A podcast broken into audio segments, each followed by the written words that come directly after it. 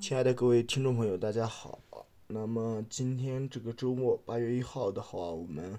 继续我们的长篇节目啊。那么本周的话，还是要继续讲这个 NASA 跟木星。那么关于木星的话，上一期节目是做了比较充分的这个解释。那么前几次啊，或者前面有一期节目的话，我们也是这个。专题的讲了这个木卫二，那么今天的话，我们继续带来木星的第三个卫星，这个木卫三，那么也是这个伽利略啊卫星啊这个四颗伽利略卫星当中的这么一颗。那么木卫三的话是比较形象化的名字，但是它一般的话又被称为这个盖尼米德啊。那么公转的周期呢是大约是七天。那么，按照距离木星呢从近到远排序的话，木卫三是在木星所有卫星中啊是排行第四的这么一个存在。那么在伽利略卫星中是排行第三。它与木二及木卫一呢保持着一比二比四的这种啊轨道共振的关系。那么木卫三呢也是啊目前已知这个太阳系当中最大的卫星啊，其直径甚至是超过了水星。那么质量是达到了水星的一半左右。那么就木卫三的主要构成来讲，它主要是由这个硅酸盐岩石以及冰体所构成的。星体呢分层比较明显，它拥有一个富富含铁的流动性的这种内核。那么人们推测，在木卫三表面之下的这个两百公里处呢，是存在着一个被夹在两层冰体之间的这么一个咸水海洋。木卫三表面呢是存在着主要是两种地形，其中较暗的地区约占总的星体面积的三分之一，其密。啊，其间密布着这个撞击坑，地质年龄估计是有四十亿年之久。那么其余地区的话是较为明亮的，纵横交错着大量的这个槽沟和山脊，嗯，其地质年龄较前者呢稍小。明亮地区的这个破碎地质构造的产生的主要原因呢，至今仍然是一个谜，有可能是潮汐热所导致的构造呃活动所造成的这么一种现象。那木卫三呢？它是太阳系当中已知的唯一一颗拥有自己磁磁圈的这么一个卫星。其磁圈呢，可能是由富含铁的流动内核和对流运动所产生的。其中的少量磁圈与木星的更为庞大的这个磁场呢是相啊交迭代的，嗯，从而产生了向外扩散的这种磁场线。木卫三拥有一层稀薄的含氧大气层，其中有这个原子氧啊、氧气、臭氧啊，同时呢，这个原子氢。嗯，也是大气的主要构成成分之一。而木卫三上是否有电离层呢？啊，目前还是一个未知数。一般认为木卫三它是由焦啊这个伽利略伽利莱啊他在这个一六一零年首次观测到的。后来天文学家这个西门马里乌斯呢建议以希腊神话中的神啊的这个占酒者啊宙斯的爱人盖里弥德啊为之命名。那么一直是沿用下来的。那么从之前介绍的这个先驱者十号开始呢，多艘航天器都曾近距离的掠过木卫三。啊，旅行者号航天器曾经精确的测量了该卫星的大小。伽利略号探测器则是发现了它的这个地下海洋和磁场。此外呢，一个被称为木外木星系统任务的这个全新探测木星的冰卫星计划呢，预计是将会在这个二零二零年正式实施。那么关于啊今天的这个木卫三的内容呢，我们主要从它的发现与命名、轨道啊，从它的物理特性啊，物理特征方面呢，主要包括它的构成、内部的结构、表面的特征、它的大气层和电离层，以及它的磁层形成和演化啊，以及啊这个我们人类对它的探测这几个部分来说吧。那么，在一六一零年一月十一日的时候，这个伽利略他观测到了三颗靠近木星的这么一个星体。那么在第二天晚上的话，他注意到这三颗星体都发生了位移。紧接着他又发现了第四颗星体，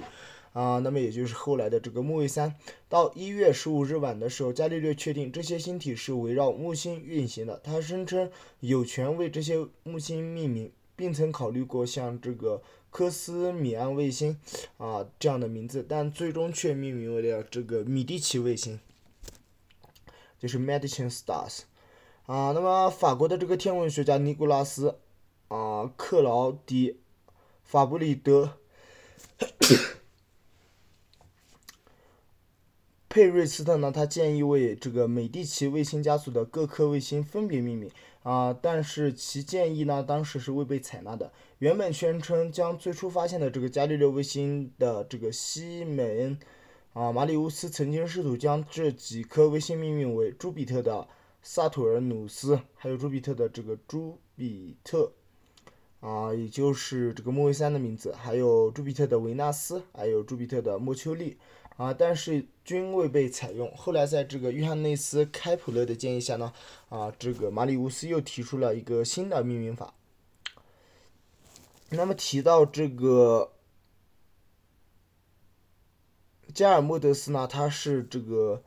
嗯，特洛斯国王的英俊的儿子，啊，他曾被化身为鹰的朱比特掠走。才华横溢的诗人，那么他的光辉就是第三辉煌的啊，这个加尼莫德斯。那么这种命名方法在相当长的时间内并没有被普遍的接受，直至二十世纪中期呢，才是得到了普遍的使用。在早期的天文学文献当中呢，该文卫星均是以罗马式字作为指代。啊，该星体啊，这种星体呢，系统呢是由这个伽利略提出的，即被称为木卫三。啊，或者是朱比特的第三颗卫星啊，third satellite of Jupiter。后来随着土星的卫星群的发现呢，基于这个开普勒和马里乌斯的建议呢，命名系统开始被用于指称木星的卫星。那么，卫三是伽利略卫星中唯一一颗以男性人物名字来命名的。此外，中国的科学史家、天文学家习泽宗则认为，这颗卫星早在三百六十二年前就有东周战国时期的天文学家这个甘德他就发现了。那么比伽利略和马里乌斯都早了近两千多年。不过这种说法的话，啊，目前还是没有得到国际社会的普遍认可。我们再来看它的轨道，木卫三的轨道呢，距离木星是一百零七万四百公里，啊，它是伽利略卫星中距离木星第三近的，公转周期是七天三个小时，其大部分啊。和大部分的这个未知的木星卫星一样，木卫三也被木星所锁定，永远都以一面朝向木星。它的轨道的离心率特别的小，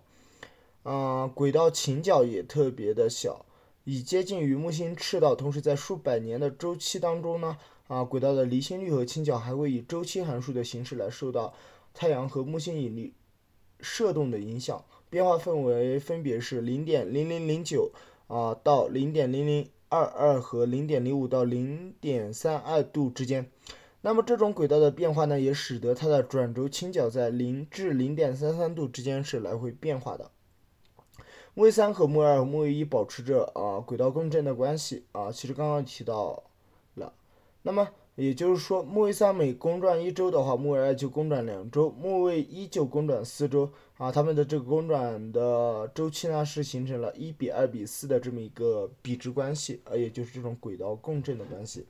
当木卫二位于近拱点，木卫一呢位于远拱点的时候，两者之间就会出现上合的现象。而当这个木卫二位于近拱点的时候，它和木卫三之间也会出现上合的现象。木卫一、木卫二、木和和木卫二、木卫三的上合位置呢，会以相同的速率移动，所以三者之间不可能出现三星合的现象。这种复杂的轨道共振关系也就被称为这个拉普拉斯共振。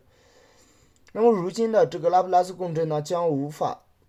啊，并无法将木卫三的轨道离心率提升到一个更高的值。零点零零一三的离心率值可能是早期残留下来的这么一个数值，当时的轨道离心率的提升啊是比较有可能的，但是木卫三的轨道离心率仍然是十分让人困惑的。如果在现阶段其离心率值无法提升的话，其必然会在表面或者其内部的潮汐耗散的作用下，离心率值啊也将会被耗损。那么这意味着离心率值在最后一次耗损就会发生在数亿年之前。那么，由于现今的这个木卫三的轨道离心率是相对较低的，平均只有零点零零一五啊左右。那么，所以现在木卫三的潮汐啊热呢，也应该是一个十分微弱的存在。但是在过去呢，木卫三可能已经经历过了一种或多种拉普拉斯共振的现象，从而使得其轨道离心率是达到了人们还无法确知的木卫一、木卫二和木卫三之间的拉普拉斯共振是如何形成的。啊，那么现今都是呃比较有争议的。那么代表性的有两种解说，一种是认为这种状态是在太阳系形成之初就已经存在的，只是某一点与木卫啊就已存在。那么另一种方呃认为呢，这种状态是在太阳系形成之后才慢慢的、逐渐的发展出来的。一种可能的形成过程是这样的：那么首先是木星的潮汐锁定，导致木卫一的轨道向外推移，直至某一点与木卫二发生二比一的轨道共振之后，其轨道继续向外推移。那么同时将部分的转移力推至给木卫二。那么从而就引起了后者的这个轨道又向外推移，这个过程呢，经过持续的进行之后，直到木卫二将到达某一点的话，就与木卫三形成了二比一的轨道共振，最终啊三者之间的两对上核现象的位置速率保持一致，那么就形成了这种拉普拉斯共振的关系。那么我们来看一下今天节目的主要部分，就是木卫三的物理特性。首先是构成，它的平均木密度是达到了一点九三六克每立方厘米，表明它是由啊这个近乎等量的岩石和水所构成的。后者主要是以冰体的形式存在，冰的质量呢几乎是占到了卫星总质量的一半，也就是百分之四十六到百分之五十左右。相比于这个木卫四呢，还是超低的。此外，很可能存在某些不稳定的冰体，比如像氨的冰体。微酸盐是下面的成分呢，到现在还是不为人知的，但是很可能是接近于 L 型或者 LL 型的普通啊这个力球陨石的结构。这类陨石较与 H 球粒陨石呢所含的这个全铁和金属铁是较少的，而这个铁氧化物呢则是居多。在木卫三上呢，以质量计的话，铁和硅的丰度。比呢大概是一点零五到一点二七左右，而在太阳系当中的话，这个数值则是一点八。木卫三表面的反照率约为零点四三，冰体水呢广泛存在于其表面，比重是达到了百分之五十到百分之九十，高出了整体比重许多。利用这个近红外光谱学呢，科学家们在一点零四、一点二五、一点五、二点零和三点。零微米波长段是发现了强烈的冰体水的这个吸附带，明亮的地带的槽沟呢构造啊可能会含有较多的冰体，故显示的较为明亮。那么除了水以外呢，对伽利略号的地基观测站的拍摄高分辨率的这个红外光谱和紫外光谱的结果分析也显示了其他物质的存在，包括像这个二氧化碳、二氧化硫等，也可能还包括像氢，还有这个硫酸氢盐和多种有机化合物。此外，伽利略号还与木卫三表面发生了啊这个硫酸镁啊、硫酸钠等物质，这些盐类物质很可能来自于地表之下的海洋。木卫三的表面是相对比较不对称的，其共轨道方向的一面是逆于轨道方向的一面，这种状态呢类似于木卫二，而在木卫四的正状态则是正好相反的。此外，木卫三的轨道方向一面似乎是富含二氧化硫。而二氧化碳在这个半个啊这个半球的分布则相对均匀，尽管在极地地区未观测到它的存在。木卫三上的撞击坑除了一个以外，并不含富含有这种二氧化碳，这点也与木卫四不同。木卫三的二氧化碳呢，可能是在过去一段时间内已经被消耗殆尽的说法呢，目前是尚不确切的。再来看它的内部结构，木卫三的地层结构已经充分分化，它含有一个由硫化亚铁和铁所构成的内核。那么由硅酸盐所构成的内核地幔有冰所构成的外层地幔，这种结构使得由伽利略号在数次飞掠所测定的木卫三本身较低的无量纲的这种转动的惯量呢，数值大概是零点。三幺零五加减零点零零二八的这么一个支持，在事实上呢，木三是太阳系当中转动惯量最小的这种固体的天体。伽利略号检测到木卫三本身固有的磁场，则与其附体的流动的内核有关。嗯。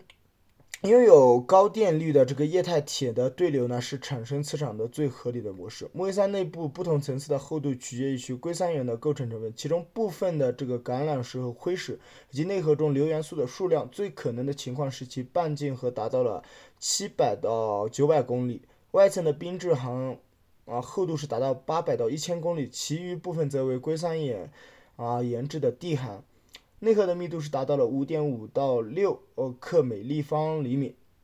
啊，此外这个硅酸盐地质地函的这个密度呢，大概是三点一到三点六克每立方厘米，其地球内核的密度是呃密度和结构是与其类似的。某些产生磁场的模型则要求铁硫化亚铁啊液态内核之中还存在着一个比较纯净的这种啊构成的固态的内核。那么若是这种类型的内核呢，则其半径最大应该是五百公里。木卫三内核的温度可以高达一千五到一千七啊 K 啊，压力呢是达到了一百千巴，也就是相当于一百亿帕。再看它的表面特征，木卫三的表面特征主要是两种基本的类型，刚刚也提到了，一种是非常古老啊密布。的这种撞击坑的暗区，另一种则是较为前者，稍微年轻一些，但是地质年龄依旧十分古老的，遍布于大量啊的这种壕沟槽和山脊的明区。暗区的面积则约占地球啊整个球体面积的三分之一，其间含有粘土性的有机物质，也可能是有撞击木卫三的陨石所带来的。海长生槽沟地形的这种加热机。制则仍然是行星科学中的一大难题。先进的观点呢，认为槽沟地形从本质上来说是由这个构造活动所形成的，啊，但是如果说冰火山在其中中啊其中发了作用的话，那也只是次要的作用。为了引起这种构造的活动呢，木卫三的岩石圈必须被施加足够大的压力，而造成这种压力的力量也可能是和过去。啊，发生的这种潮汐热的作用是有关的。这种作用可能在木卫三处于一个不稳定的轨道共振的状态的时候发生。那么引力潮汐对冰体的扭曲作用也会加热星体内部，给岩石圈呢施加压力，并进一步导致这个裂缝、地垒和地堑的形成。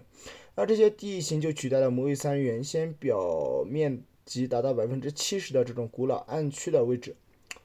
槽沟的地形的形成还可能与早期内核形成过程中与后星体内部的潮汐热作用有关。它们形成引起的冰体的相变和这种热胀冷缩的作用，也可能导致木卫三木卫三发生了这种微度的膨胀现象，膨胀度约为百分之一到百分之六。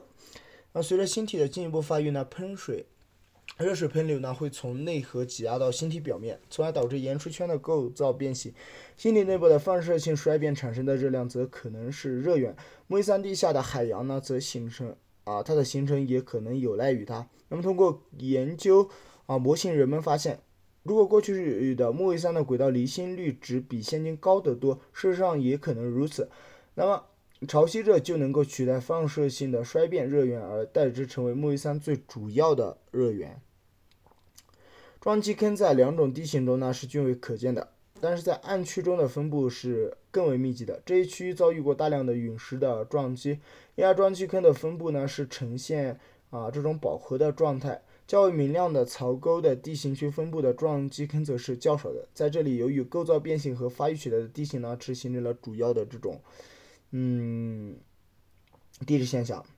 那么也与月球类似，在三十五到四十亿年之前呢，木卫三经历了一个由陨石猛烈撞击的这么一个时期。如果这种情况属实的话，那么在这个时期的太阳系曾经是应该发生了大规模的轰击事件。而这个时期呢之后，轰击率又大大的降低，在亮区当中呢向外发散的辐射线，现今都是清晰可见的。木卫三的这个撞击坑的深度呢是不及月球和水星上的，这也可能是由于木卫三的地。冰质地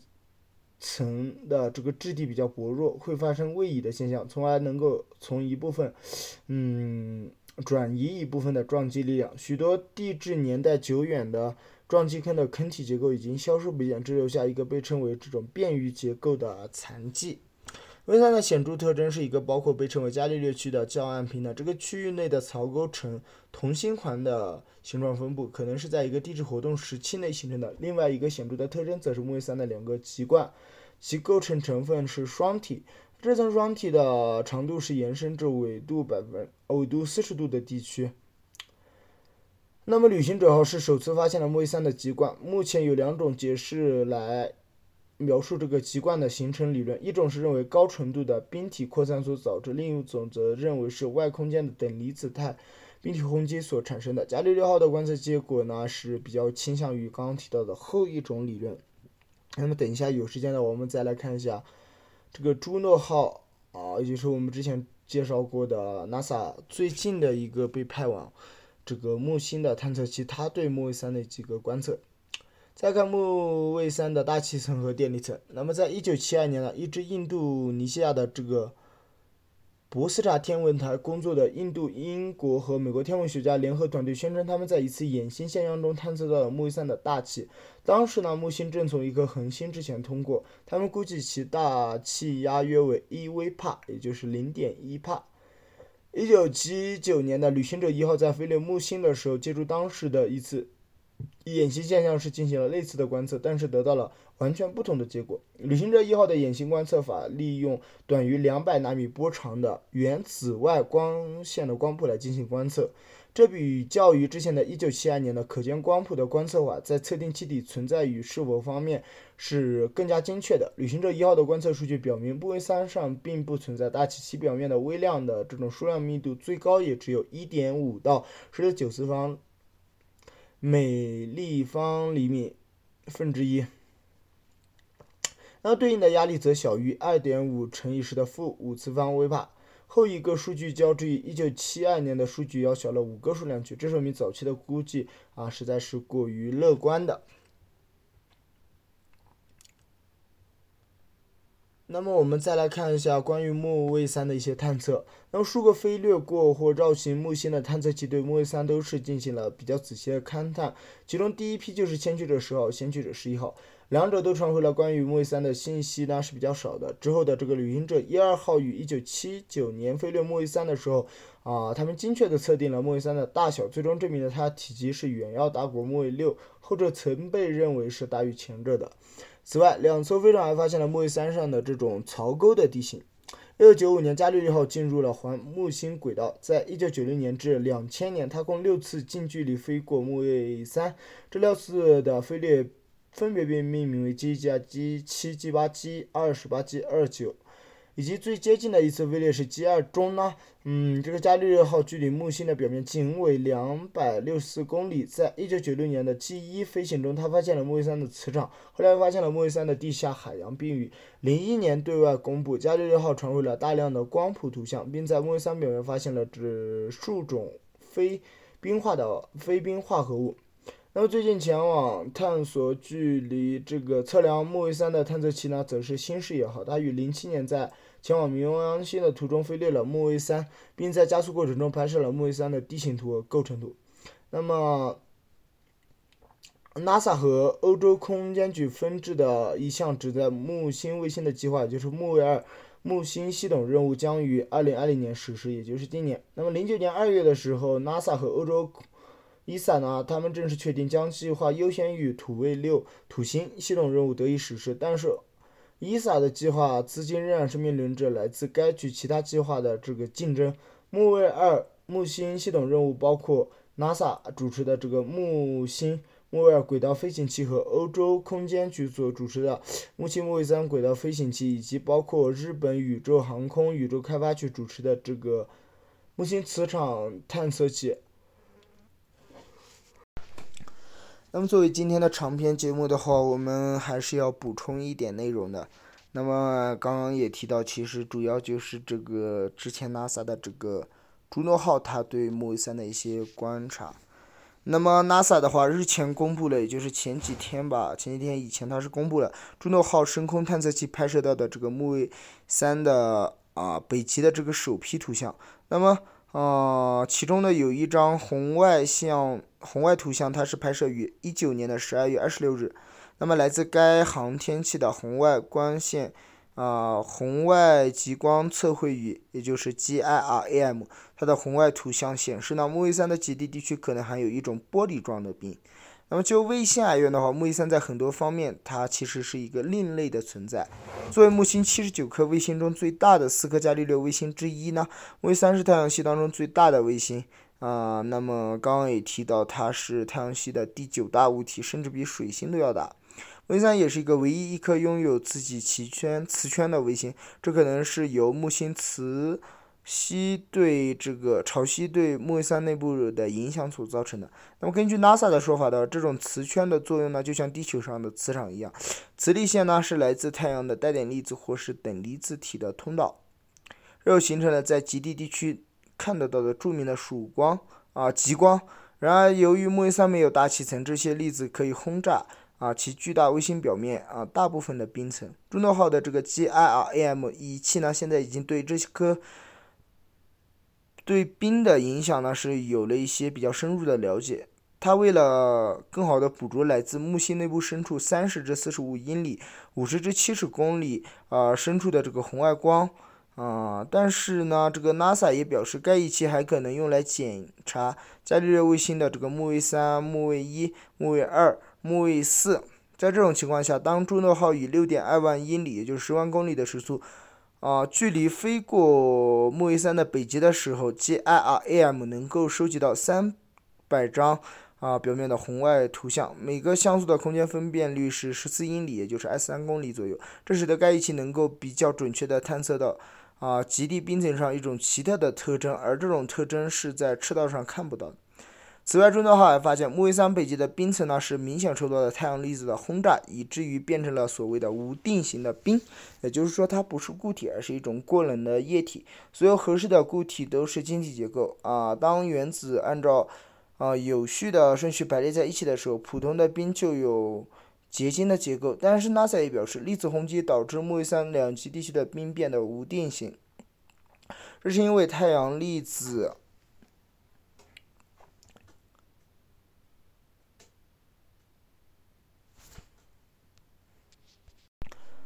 通过不断的这个破坏冰的结构，从而阻止了冰啊，阻止了冰分子的结晶。GIRAM 的数据也显示，木卫三呢啊及其它周围的冰层已经被等离子体的沉淀所改变。那么，来自意大利国家天文研究所的朱诺号联合研究员啊，这个 Alan Jo m a t c h e l 他在 NASA 的一份新闻稿中也说到，这是我们第一次通过朱诺号了解到的现象，因为我们能够看到啊木卫三北极的全貌。好的，那么作为本周末的这个长期。啊，长篇节目呢是现在正式做完了，那么从周一开始，我们又按照原先的计划来啊，专题的跟大家简单的就聊一聊，感谢大家的收听，晚安。